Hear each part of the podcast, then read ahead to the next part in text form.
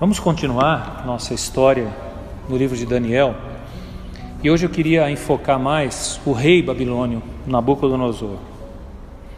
Na última devocional, falamos da estátua que ele havia construído para ser adorado.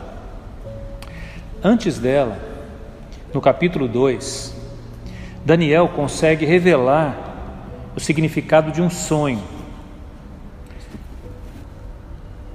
Durante esse processo, Daniel dá a glória a Deus. É uma situação bastante interessante, porque o rei não revela a ninguém o seu sonho e pede para que os seus sábios o revelem. E ninguém sabia o significado. E ninguém sabia que sonho era esse, até que Daniel ora com seus amigos e Deus mostra a Daniel o sonho e o significado. Isso impressiona tanto o rei que ele diz algumas coisas voltadas a reconhecer o poder de Deus. Na verdade, reconhecer muito mais Daniel. Veja, no capítulo 2, versos 46 a 48. Então o rei Nabucodonosor se inclinou e se prostrou rosto em terra perante Daniel e ordenou que lhe fizessem oferta de manjares e suaves perfumes.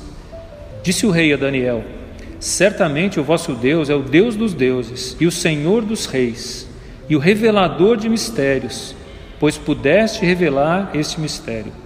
Então o rei engrandeceu a Daniel e lhe deu muitos e grandes presentes, e o pôs para o governador de toda a província da Babilônia, como também o fez chefe de todos os sábios da Babilônia. Diante de uma fala como essa, num primeiro momento a gente pensa: esse rei se converteu. Mas o capítulo 3 mostra o contrário. Eu não sei quanto tempo depois disso ele construiu aquela estátua para ser adorado.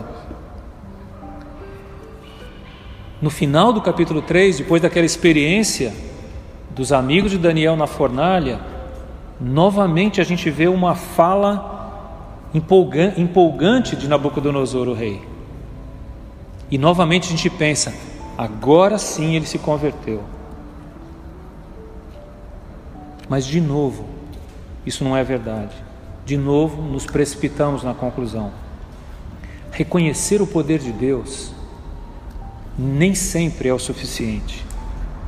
Jesus disse: Errais não ah, desconhecendo as escrituras e o poder de Deus. Às vezes, conhecemos um ou outro, ou as escrituras ou o poder de Deus. Poucos têm tido a experiência de conhecer as Escrituras e conhecer o poder de Deus. Era o caso do rei. Ele conhecia apenas o poder de Deus. Ele havia visto isso na revelação de Daniel na fornalha.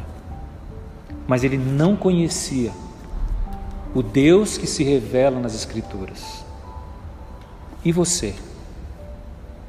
Você conhece o Deus das Escrituras? Você tem visto, percebido os sinais do poder de Deus? Em outras palavras, você conhece a Deus ou a fala de Jesus serve para nós? Errais não conhecendo as Escrituras nem o poder de Deus. Essas duas coisas nos darão equilíbrio no conhecimento do nosso Deus. Que o Senhor abra o seu entendimento para conhecer as Escrituras os seus olhos para ver o poder de Deus em ação.